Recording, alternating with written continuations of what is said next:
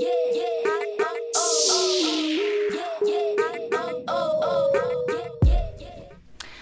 und herzlich willkommen zum heutigen Buchplausch mit Natalia und Alex. Hi, hallo.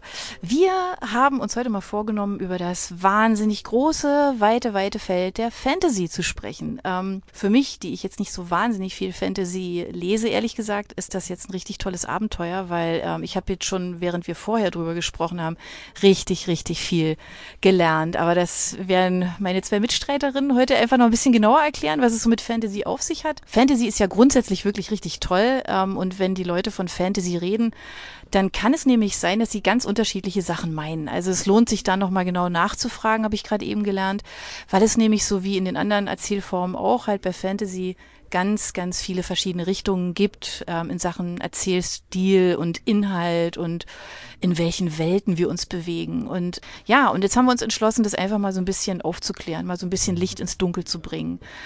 Das, die erste große Kategorie, die es da tatsächlich gibt, nennt sich High Fantasy. Das ist so ein bisschen so die literarische Form von Fantasy, so mit großen Geschichten und da würde ich jetzt aber schon ganz gern mal von den Profis hier, von den Viellesern einfach ein bisschen mehr wissen. Ja, so High Fantasy ist so ein bisschen wie Fantasy generell, alles kann und nichts muss.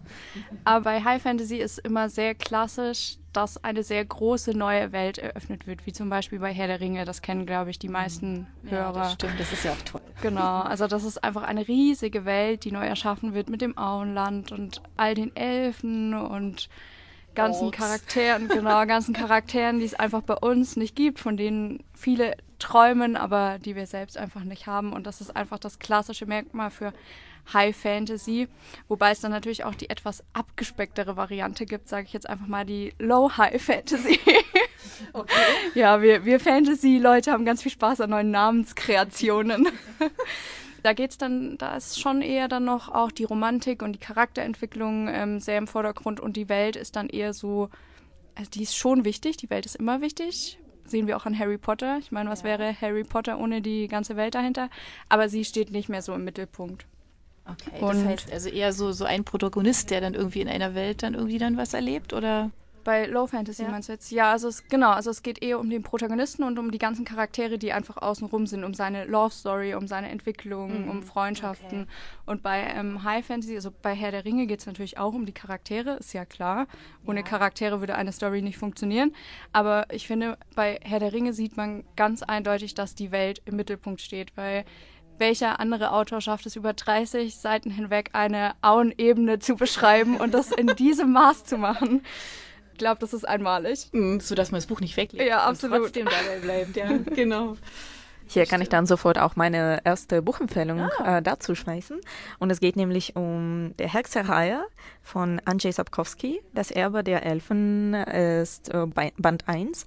Und ihr kennt das wahrscheinlich auch Netflix-Serie, ah, ähm, okay. die eigentlich, finde ich, überhaupt nicht schlecht gemacht wurde. Ich, ich bin tatsächlich eher sehr empfindlich, wenn es äh, der Hexerei angeht, weil ich, das war nach der Herr der Ringe, war das meine erste Fantasy-Reihe, die ich so gelesen habe in meiner Kindheit und deswegen ist es tatsächlich sehr wichtig, dass es richtig gemacht wird. Gibt es die also auch schon so lange? Ja, ja. Geschichte? Es ist auch ziemlich lange Reihe. Also der Autor hat es ziemlich lange auch geschrieben. Und es ist einfach sehr unglaubliche Fantasy, auch genauso mit sehr tolle äh, Weltbau. Das würde ich sagen, etwas zwischen The Game of Thrones, also ah, Song of Ice and Fire okay. und Der Herr der Ringe, weil es gibt auch ähnliche so historische Sachen. Es spielt, es scheint also das ist sozusagen slawische Fantasy, weil das so wirklich ähnlich ist äh, von Weltbau zu osteuropäischen Geografie und mhm. äh, einfach okay. Geschichte. Aber dazu gibt es natürlich Hexenmagier und alle möglichen Kreaturen und es ist eine total spannende Reihe mit ganz tollen Charakteren und vor allem nicht nur der Hauptfigur ist so total super mhm. toll, obwohl Geralt ist auch natürlich sehr, sehr interessanter Mann. Ja. Okay, also ich kenne das nicht, aber jetzt bin Nennen ich wir so. neugierig. Schau dir die Netflix-Serie an, okay, du wirst das verstehen. Mach ich genau. Wie heißt die da? Also auch der The Hexer? Witcher. The Witcher, The Witcher okay. genau. Okay, und die anderen Charakteren, also es kommt ganz, ganz viele, praktisch genauso wie bei Game of Thrones, andere Figuren, die vielleicht so für ein paar Kapitel dabei sind, aber dann hinterlassen so eine Spur, dass ich, ich kann es, deswegen habe ich mich auch so gefreut, dass die Serie es war nicht schlecht, es war, es war, es war gut gelungen. Ich hoffe, die Fortsetzung wird auch genauso gut. Und Alex? Daran sieht man auch, wie zeitlos High Fantasy einfach ist, weil ja, viele dieser High Fantasy Reihen schon vor 20 Jahren begonnen haben, mhm. auch Game of Thrones, also ist jetzt nicht ganz so alt, aber ähm, die beginnen einfach vor vielen Jahren und ziehen sich dann über Bände hinweg und mhm. die Leser hängen da dran und warten und werden wirklich böse, wenn noch ein Charakter stirbt. Und ähm, das sieht man hier auch ganz, ganz gut. Genau, ich habe ja. Ich habe noch eine deutsche ähm, Autorin ähm, als Empfehlung für euch, und zwar Katharina Haderer, Das Schwert der Totengöttin. Und da geht es mehr um Alchemie. Also da geht es wirklich ah, darum, dass okay. Tote plötzlich wieder auferstehen und mm. jetzt quasi, wer sie kontrollieren kann, herrscht eben auch über die Lebenden. Also okay. da wird auch eine wunderbare, aber auch sehr düstere Welt erschaffen. Also es passt ganz gut zu Das Erbe der Elfen, weil das auch in die Richtung geht. Wer also The Witcher mag, ist hier nicht falsch. Solltet ihr euch mal anschauen. Das klingt toll. Also ich bin schon ganz neugierig. Also sowohl auf den Film als auch auf die Bücher finde ich ganz, ganz toll, weil es tatsächlich ja wirklich so eine Faszination hat. Also wenn man so an Herr der Ringe denkt, ich meine, jeder von uns kennt es, hat wahrscheinlich auch jeder gelesen, der auch jeder, der uns zuhört. Man ist da einfach gefesselt. Ja, und bei Game of Thrones ja auch. Also das ist ja auch so eine, so eine Serie an Büchern, die einfach schon ziemlich cool sind. Als ich mich so mit Fantasy jetzt so beschäftigt habe für diesen Podcast, habe ich dann festgestellt, es gibt sogar Science Fantasy. Und Science Fiction kennt ja jeder von uns, aber Science Fantasy, ähm, und wir haben hier vorher, sind wir schon gleich in so eine Monsterdiskussion ausgebrochen, was denn da wieso wie und was war jetzt. Ja, ähm, genau. Also das ist auch was, was man definitiv mal erklären muss, weil das kommt ja irgendwie aus der Richtung High und Low Fantasy, aber wo geht's jetzt eigentlich hin und ähm, was ist denn da jetzt eigentlich so besonders? So, hier würde ich mit einer kleinen Shoutout zum Deutsche Gesellschaft für Fantastikforschung anfangen. Oh, ähm, okay. Das ist tatsächlich ähm, eine sehr, sehr tolle akademische ähm, Gesellschaft und jedes Jahr haben sie Tagungen und äh, ganz, ganz tolle Konferenzen, wo es eigentlich darum geht, alles Mögliche um Fantasy und Science Fiction und allgemein so diese Genre Fantastik, yeah. Science Fiction und Dystopie, also einfach so Speculative Fiction, um das alles zu verstehen. Was ist was eigentlich und was macht es mit unserer Kultur und hat es überhaupt mit unserem Leben was zu tun mhm. und so weiter. Und das ist einfach so eine tolle tolle Gesellschaft. Aber wenn es schon um Science Fiction geht und Science Fantasy, da können wir jetzt uns äh, tatsächlich streiten. Das mache ich auch ganz oft mit meinen Freunden oder mit den Menschen aus der Gesellschaft, wenn ich äh, bei Konferenz dabei sein darf dass eigentlich Science Fantasy so eine Subgenre, das verbindet Elemente aus Science Fiction, was Genre an sich selbst ist. ist getrennte Sache, Darüber bitte. Und da machen wir auch mal was extra dazu. Also Science Fiction machen wir heute nicht. Und Fantasy, der zweitbeste Genre, ja. ist. Genau, also auf jeden Fall Science Fantasy verbindet wissenschaftliche Elemente aus Science Fiction mit fantastischen Elementen, die normalerweise nur dem Fantasy äh, typisch sind. Genau, und dann hier kommt auch dieser riesige Streit das ein guter Beispiel ist, dass zum Beispiel ganz viele Leute denken, dass Star Wars soll eigentlich zu Fantasy gehören, da an sich oh. selbst so dieser Weltbau okay. und äh, politisch-ideologische Mächte dort sind eigentlich im Vordergrund und dadurch ist es tatsächlich also klarer Fantasy. Mhm. Aber ich finde immer noch, da sind zu viele Raumschiffe, zu viele Raumschiffe pro Kilometer, dass man kann das äh, trotzdem, ich, also für mich, das wird für immer Sci-Fi bleiben. Aber auf jeden Fall, ja, so eine Untergenre gibt es auch. Okay. Also da tue ich mich persönlich ja mit Urban Fantasy jetzt irgendwie viel, viel leichter. Ja, weil das spielt nämlich, das ist so ein Genre, was jetzt in der gegenwärtigen Welt spielt oder zumindest in der nahen gegenwärtigen Welt. Irgendwas, was wir irgendwie kennen. So ein bisschen Vergangenheit oder Zukunft, aber es ist uns nicht unvertraut und ja, und dann passieren da einfach magische Sachen. Ganz viele, also so ganz typischer Vertreter von Urban Fantasy, habe ich gerade eben auch gelernt, ist tatsächlich Harry Potter. Das ist so ganz, ganz klassisch Urban Fantasy. Und als ich überlegt habe, habe ich jetzt eigentlich auch schon mal Fantasy gelesen oder Urban Fantasy. Also ich wurde jetzt darin bestärkt, es tatsächlich Urban Fantasy ist. Ähm, das, was ich zu empfehlen habe, das sind nämlich tatsächlich ähm, zwei Bücher. Das eine, was da wohl reinspielt, habe ich gerade gelernt, ist das letzte aktuelle von Matt Ruff, Lovecraft Country. Das ist ein ganz, ganz tolles Buch, was eigentlich in den 50er Jahren in Chicago spielt.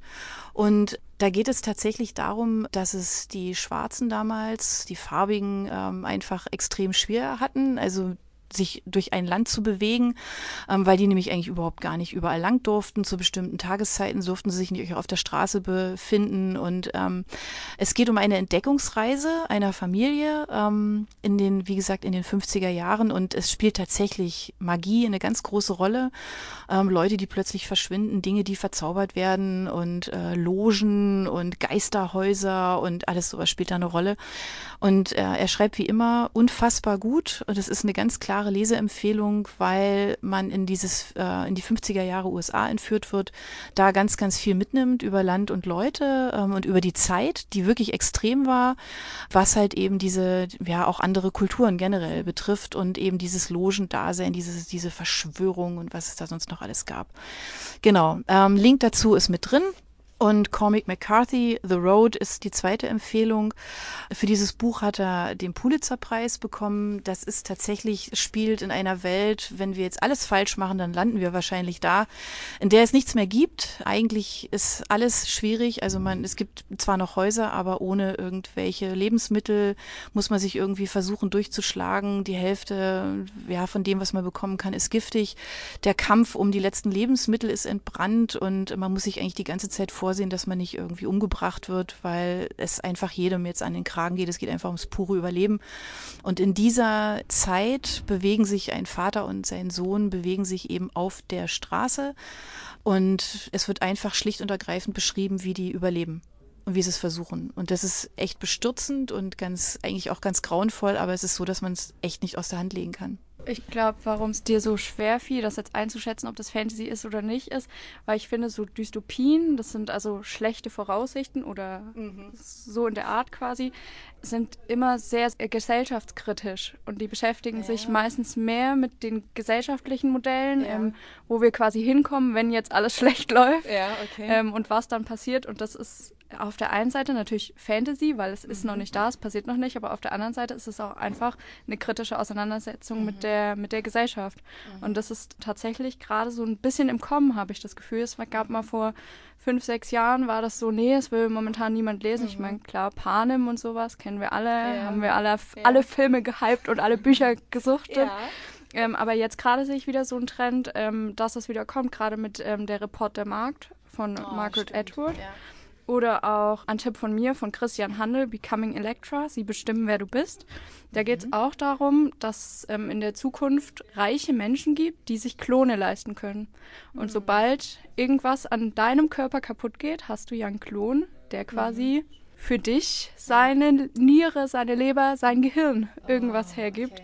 Okay. Und ähm, mh, weiß, es, ist, es, ist, wirklich ist, ja. es ist wirklich so. Also es ist sehr berührend, mhm. es ist sehr gesellschaftskritisch und wir machen uns quasi auf die Reise mit diesem Klon und erfahren einfach, ähm, wie sie die Dinge sieht, was sie von diesem Modell mhm. hält, Leute als Ersatzteillager zu missbrauchen. Und das ist sehr mhm. spannend, das kann ich euch wirklich nur ans Herz legen. Es hat auch so ein paar Thriller-Elemente, mhm. was nämlich, wofür die Fantasy auch prädestiniert ist, ist so alles miteinander zu vermischen, wie ich ja, am Anfang schon sagte. Ja. Alles kann und nichts muss. Ja, das stimmt. Und, ja. ja, kann ich euch nur wärmsten empfehlen. Der Schreibstil ist unglaublich gut. Wird euch mitreißen, ich verspreche es.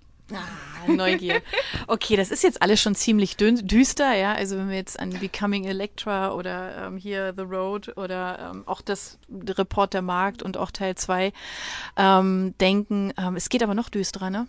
So mit Dark Fantasy, oder? Ach Quatsch, was kann düsterer als Margaret der Tod sein? ich habe der Report der Markt fast vor fünf, sieben Jahren, vor sieben Jahren, glaube ich, gelesen. Mhm. Und äh, die nächsten fünf Jahre war ich total erschüttert und dann kam die Serie. Und dann, dann wird es nur schlimmer. Und genau, und dann ging es wieder los. Ja, aber das ist ja auch was, wofür die Fantasy steht, dass ähm, es einfach auch so ein bisschen die Auslebung der Ängste ist, die ja meistens düster sind. Mhm. Also Ängste haben ja, ja nichts Positives nee, mit stimmt. sich. Und wie kann man diese Ängste besser verarbeiten, gerade auch was mit unserer Gesellschaft passiert oder mhm. was in der Zukunft kommt als in der Fantasy, weil mhm. man weiß es ja eben nicht. Ja, ja, das stimmt. Wenn wir schon in diese dunkle Richtung gehen und bevor wir zu Dark Fantasy eigentlich ah, ankommen. Gibt es da noch ein Zwischengenre? Es gibt alles Mögliche. genau, wollte ich nämlich, wenn wir schon um diese düsteren Sachen sprechen, über China Mieville ein bisschen hier einen Tipp geben. Das ist so ein äh, Fantasy kann man sagen, vielleicht Fantasy-Schriftsteller aus England, aus London. Äh, China Mieville schreibt eigentlich eher in so einem Genre von New Weird. was auch sehr enge Evolution von The Weird Genre mhm. von mhm. Speculative Fiction geht. Und um sich zu orientieren, könnt ihr dann sofort auch an ähm, H.P. Mhm. Lovecraft denken, mhm. weil der hat praktisch, der war der erste große Name in dem Genre. Mhm. Und heutzutage dann ist China Mieville da dafür. Und das, was er schreibt, ist immer so eine, eine Art Mutation, eine Art Mischung aus unterschiedlichen Genres das, was ich gerne empfehlen möchte, finde aber kein gedrucktes Buch auf Deutsch. Das ist Die Stadt und die Stadt. Das ist ein mhm. toller Name. Und Die Stadt und die Stadt ist auch so eine Sci-Fi, Fantasy, slash Noir, Creamy, also so mhm. diese Hardboiled Detective Creamy Geschichte. Ich werde überhaupt nicht erzählen, worum es geht, weil das ist echt wichtig, das selber durchzulesen, zu erfahren. Okay. Genau, das würde ich gerne empfehlen. Oder eh in die Richtung von Fantasy von China Mieville kennt ihr bestimmt. Perdido Street Station. Genau, hier würde ich sagen, das kommt schon ein bisschen näher an Becoming Electra, weil da hat man, da ist man nicht nur einfach so in diesem Unterwelt, so Underbelly von dem großen Staat in einer sehr komplizierte Gesellschaft, sondern auch hat so diese Sicht, die man nie erwarten würde von, von Charakteren, die so menschlich, aber nicht ähnlich zu Menschen sind, hat. Okay. Es klingt sehr kompliziert, aber liest sich so total spannend und sind überraschende Sachen. Zu viele Aliens. zu viele Raumschiffe auf einem Kilometer. Ich würde eher dann fragen äh, zu diesem Buch, wer ist ein Alien dann? Oh Gott. Oh. Wer würde in einem so gemischten Gesellschaft als Alien gelten? Also da gibt es ganz viele unterschiedliche Sachen, also kann ich nur empfehlen. Aber zurück zu, zu unserem Thema, bevor ich zu weit gehe. Also tatsächlich, das war, es ist wahrscheinlich die schwerste Folge, die wir je gehabt haben, weil ich mich so begrenzen musste auf das, was ich erzählen darf. Ich hatte ja auch gerade Dark Fantasy ist ein bisschen wie das Cyberpunk, der ist Fantasy.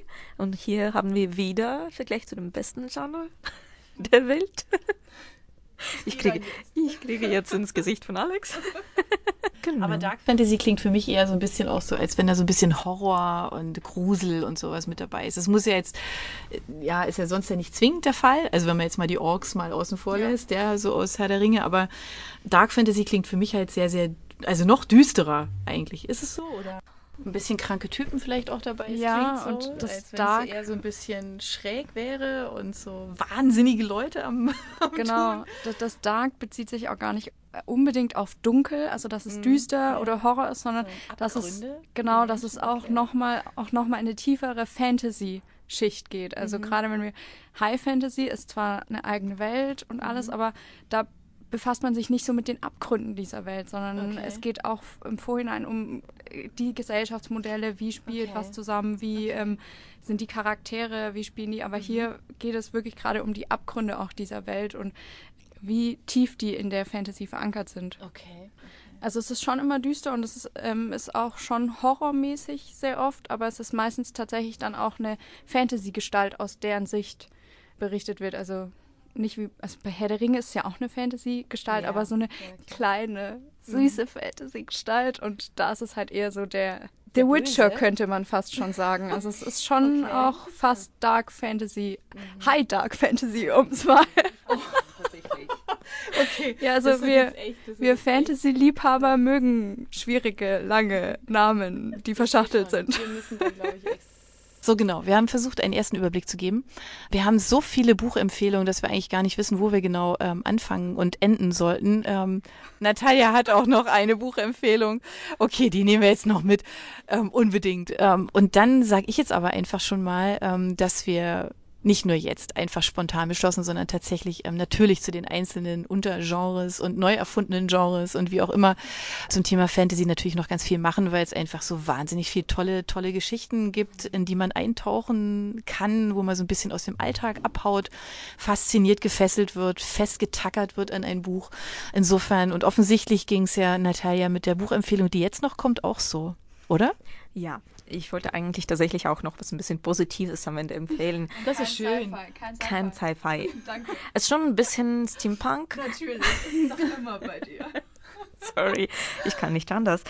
Auf jeden Fall, ich finde, dass ähm, Fantasy muss nicht immer unbedingt ernsthaft und so mhm. dystopisch oder dark nee. sein. Es kann auch lustig und humorvoll sein. Und mhm. hier ist habe ich auch eine Lieblingsreihe.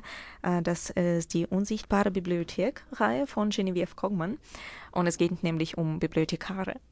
Die, ah. die arbeiten für eine interdimensionale Bibliothek und sie sind praktisch so wie Spionen, die müssen okay. zu anderen Welten gehen und dort Bücher finden und klauen und retten. Und ja, es gibt, ja, es ist einfach sehr toller Weltbau. Oh, das klingt toll. Super nette Geschichten. Das äh, ist auch sehr ähnlich an den Sherlock Holmes Geschichten, weil ja. vor allem am meisten Irene, die Protagonistin, sie beschäftigt sich mit den Büchern, die in viktorianischen London sich verstecken oder in Venedig oder in St. Petersburg. Also halt überall, aber eher so diese viktorianische Zeit. Und äh, genau, und äh, was ich auch toll finde, dass hier ist alles aus der Sicht äh, äh der Bibliothekarin erzählt und das ist am Ende endlich eine starke Frau die eigentlich nur ihre Arbeit erledigen will, so schnell wie möglich und zurück nach Hause kommen und ihr Buch lesen. Das ist einfach perfekte Protagonistin. Sie ist genauso wie wir. Ja, das klingt toll. Das klingt toll. Das ist ein sehr, sehr schöner Abschluss ähm, von dem heutigen Podcast, würde ich sagen. Ich bin selber jetzt neugierig und frage mich jetzt schon wieder, wie immer eigentlich, ob mir die Zeit irgendwie reicht, all diese tollen Sachen zu lesen. Ähm, naja, ich versuche es auf jeden Fall, ihr hoffentlich auch. Ja, und wir würden jetzt einfach mal sagen, bleibt uns treu, bis zum nächsten Mal, bleibt neugierig, was wir dann wieder irgendwie für Themen haben. Und ich sage jetzt einfach mal Tschüss. Tschüss. Ciao. Bis zum nächsten Mal. Yeah, yeah.